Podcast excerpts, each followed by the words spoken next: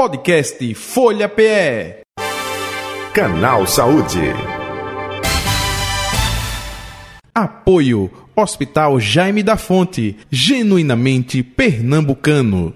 Canal Saúde, Canal Saúde de hoje vamos falar de psoríase, como a doença pode evoluir e dificultar atividades rotineiras orientação, tratamento, né? tudo isso com a nossa convidada, doutora Helena Carneiro Leão, médica reumatologista do Hospital Jaime da Fonte, com a gente a partir de agora. Doutora Helena, boa tarde, prazer tê-la aqui. Obrigado pelo convite, seja bem-vinda. Boa tarde, Jota, e a todos que estão nos assistindo e ouvindo, para podermos informar um pouco sobre o principalmente sobre as manifestações articulares na psoríase. Tem muita confusão, dúvida é, com relação ao que de fato é psoríase, porque, opa, mancha na pele, avermelhada. Opa, existe uma infinidade de situações, doenças. Tem muita confusão por parte das pessoas leigas com relação a isso, doutora? Tem sim, né? É uma doença, eu não sou dermatologista, mas a gente estuda psoríase por conta do envolvimento, principalmente do envolvimento articular. É uma doença inflamatória, né, recorrente, sistêmica, com várias formas de apresentação. Isso dificulta, às vezes, o diagnóstico precoce né, e a condução adequada. Muita, muitas pessoas não, não procuram logo o, a ajuda adequada e muitas vezes o diagnóstico se torna mais difícil. É uma doença que tem várias formas de apresentação, né? Envolve pele, mucosa e as manifestações articulares. Né? É uma doença cujos fatores ambientais e genéticos ainda não estão totalmente esclarecidos, né? E é uma doença recorrente, o que atrapalha né, e dificulta muito a qualidade de vida dos pacientes. É, é, doutora, até aproveitando, né, é, a senhora falou aí, tem dificuldade do diagnóstico. O diagnóstico é feito de que forma? Tem algum exame específico? Não? É observação, dermatologista, experiência médica? É na anamnese, na conversa com o paciente que vai falando, informando e aí você vai observando e já tem uma é, constatação? Eu gostaria que a senhora falasse um pouco sobre isso, por é, favor. Todo, todo diagnóstico começa com a história do paciente, né? Uhum. Com exame físico, história, avaliação do paciente. É claro que a parte da pele, ela tem os, os diagnósticos também histopatológicos, né, através de biópsias, etc. Já a parte articular, a gente tem mais dificuldade. Não existe na, na manifestação articular um exame laboratorial específico que vá me dizer que aquilo é uma artrite psoriásica. Então, em geral, as lesões de pele precedem as manifestações articulares, mas pode acontecer também de o início da doença ter a manifestação articular e depois desenvolver o quadro de pele. Entendi. Aí afeta também tendões, ossos, articulações, é isso? Dependendo de cada caso, é isso, doutora? Sim, sim. As manifestações articulares, elas são é, variadas, podem ser apenas dor, pode ser uma artrite, um processo inflamatório em articulações como punhos, mãos, né, pés, e tem um comprometimento também importante em ligamentos, tendões e na coluna também, um, uma lombalgia inflamatória que a gente chama como comprometimento axial da artrite. É, um, é, uma doença que também na parte articular, no lado articular, também tem formas de apresentação. Doutora Helena, é, acho que muita gente está pensando, Eita, passa de pessoa para pessoa, é a questão da pele. Passa de pessoa para pessoa o contágio ou não necessariamente? Não, não é uma doença infecto-contagiosa. Uhum. Como os fatores genéticos entram ali, há uma predisposição familiar. Né? A pessoa que já tem um caso de psoríase na família tem maior probabilidade de ter a doença, mas não se sabe exatamente essa, essa predisposição em termos de números, né? Existe uma prevalência de aparecimento entre 20 e 30 anos e depois nos 50 a 60. Como a manifestação articular ela vem posterior geralmente à pele, tem muito a ver com o tempo de doença. A média de aparecimento das manifestações articulares é, são 11 anos após a primeira lesão dermatológica. Doutora Helena, outra pergunta também. É, tira muita gente dos seus afazeres diários de estudo, de trabalho, é, dentro do ambiente mesmo é, de casa, é, chega em situações de afetar essa qualidade de vida das pessoas, chega? Chega sim, né? As, mesmo só as lesões de pele ou de couro cabeludo, elas às vezes são muito extensas, né?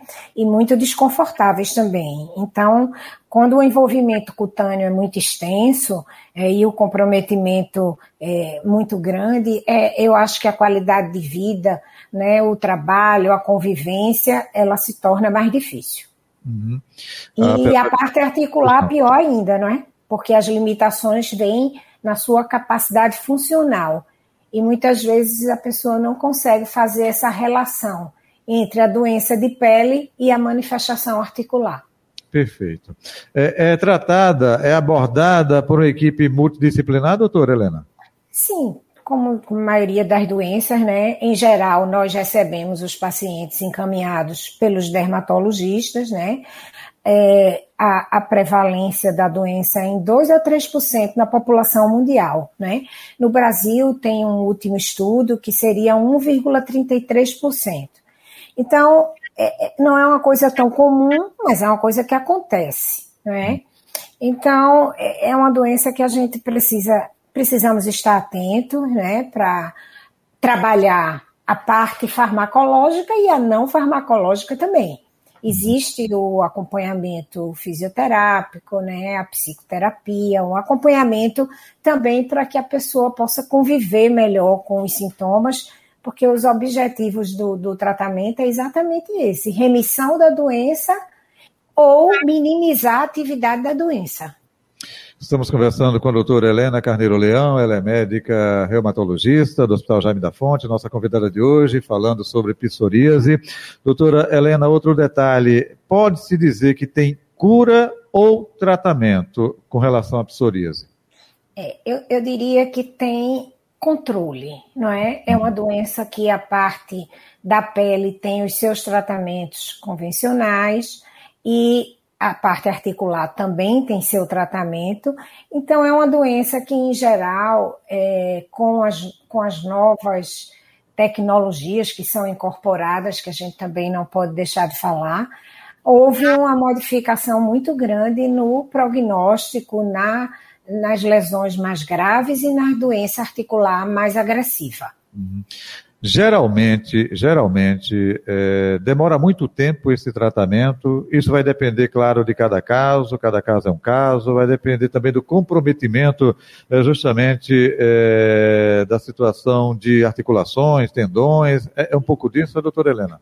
É um pouco disso, né? Existem casos mais leves que uhum. são de controle mais fácil, que pode se usar.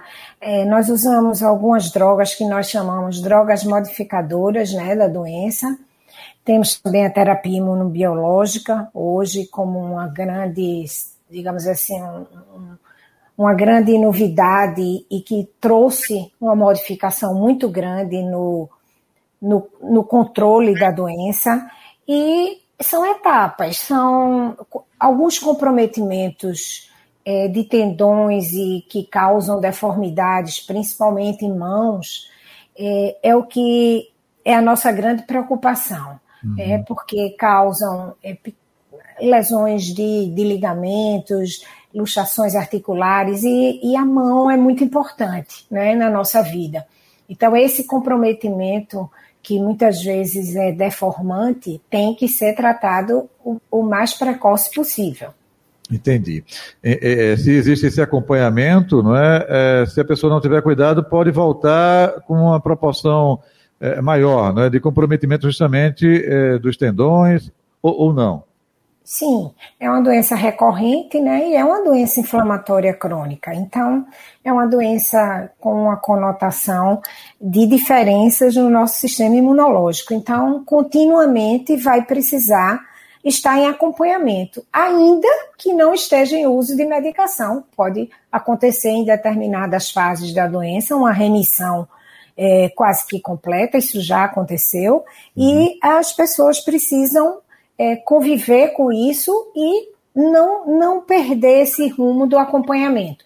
Acho que isso é o mais importante em toda doença crônica, né, em toda doença que a gente é, precisa estar mais próximo do paciente continuamente. A senhora falou no início né, dessa confusão que muitas pessoas têm com relação a outras doenças, e eu já ouvi também é, a preocupação, o medo, de que em momentos como esse que a gente está vivendo agora, finalzinho de julho, começo de agosto, a temperatura baixou, né, frio, opa, psoríase tem correlação pelo fato de afetar articulações, tendões, ossos, também, é, quanto mais frio o clima, é, pode ser mais complicado as reações da pessoa, não tem nada a ver uma coisa com a outra, hein? O, o que tem a ver é o seguinte, é que toda articulação inflamada, ela e todas essas doenças, elas têm uma conotação da dor e da rigidez, né? A gente avalia muito nas metas de tratamento uma coisa que se chama rigidez matinal. E é claro que o tempo mais frio, ele já dificulta um pouco mais a movimentação até de quem não tem doença nenhuma. Aí a gente tende a ficar um pouco mais restrito mas é uma doença, a, a, a, parte da pele, né? O sol certamente ajuda mais do que o frio, mas a relação do frio não é causa, né? Mas é claro que o período mais úmido, mais frio que a gente convive, se eu estou com dor e se a minha articulação está inflamada, eu acho que eu vou ter mais dificuldade de iniciar minhas atividades. Uhum. Se determinada parte aí eh, do corpo da pessoa, é, se não for tratada, fica com rigidez, é, fica muito mais difícil de reverter é, essa região, seja qual for afetada, articulações, sim, joelho. Sim.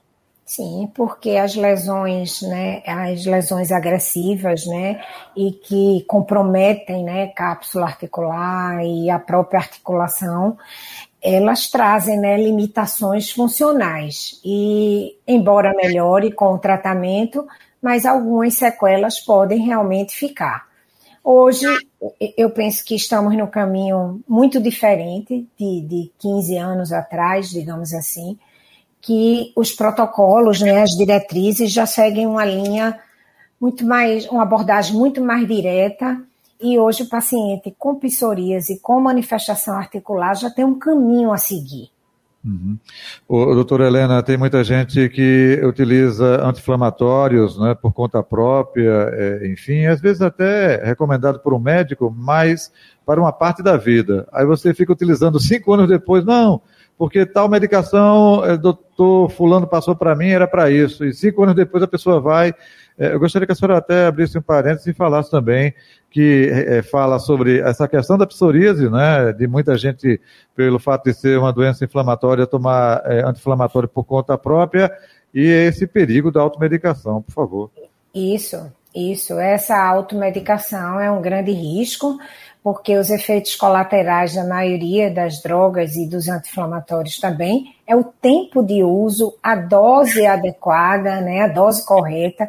E, infelizmente, a gente aqui no Brasil ainda tem é, muitas medicações que têm efeitos colaterais importantes vendidas livremente, né? Isso é uma coisa que deveria ser revista, né? Porque a gente tem os anti-inflamatórios não hormonais e os hormonais que são os corticosteroides, né?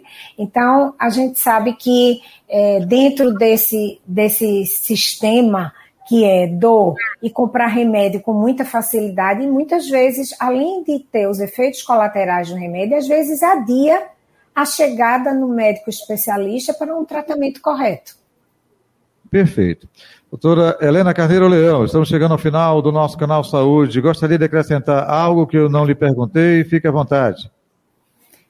Não, assim, só a, a, como contribuição, né, que, que nós médicos sempre alertamos que qualquer problema de saúde, qualquer dificuldade que a pessoa tenha por, por, por às vezes parecer uma coisa pouco importante, vale a pena procurar um médico para seguir os caminhos corretos, porque, como eu disse, a, a, o tratamento o diagnóstico precoce com um tratamento adequado de uma doença crônica inflamatória que vai lhe acompanhar é essencial para o prognóstico e para o caminho a ser seguido para ter uma qualidade de vida melhor, convivendo com a doença. Ok, doutora Helena Carneiro Leão, gratidão, viu? Obrigado pela atenção aqui com o Canal Saúde. Saúde e paz para a senhora e até um próximo encontro, viu? Até Tudo de bom. Até a próxima, obrigado e até a próxima. Eu conversei com a doutora Helena Carneiro Leão, médica reumatologista, Hospital Jaime da Fonte, participando do nosso Canal Saúde. Canal Saúde que vai ficando por aqui, hein? Podcast Folha PE. Canal Saúde. Apoio Hospital Jaime da Fonte, genuinamente pernambucano.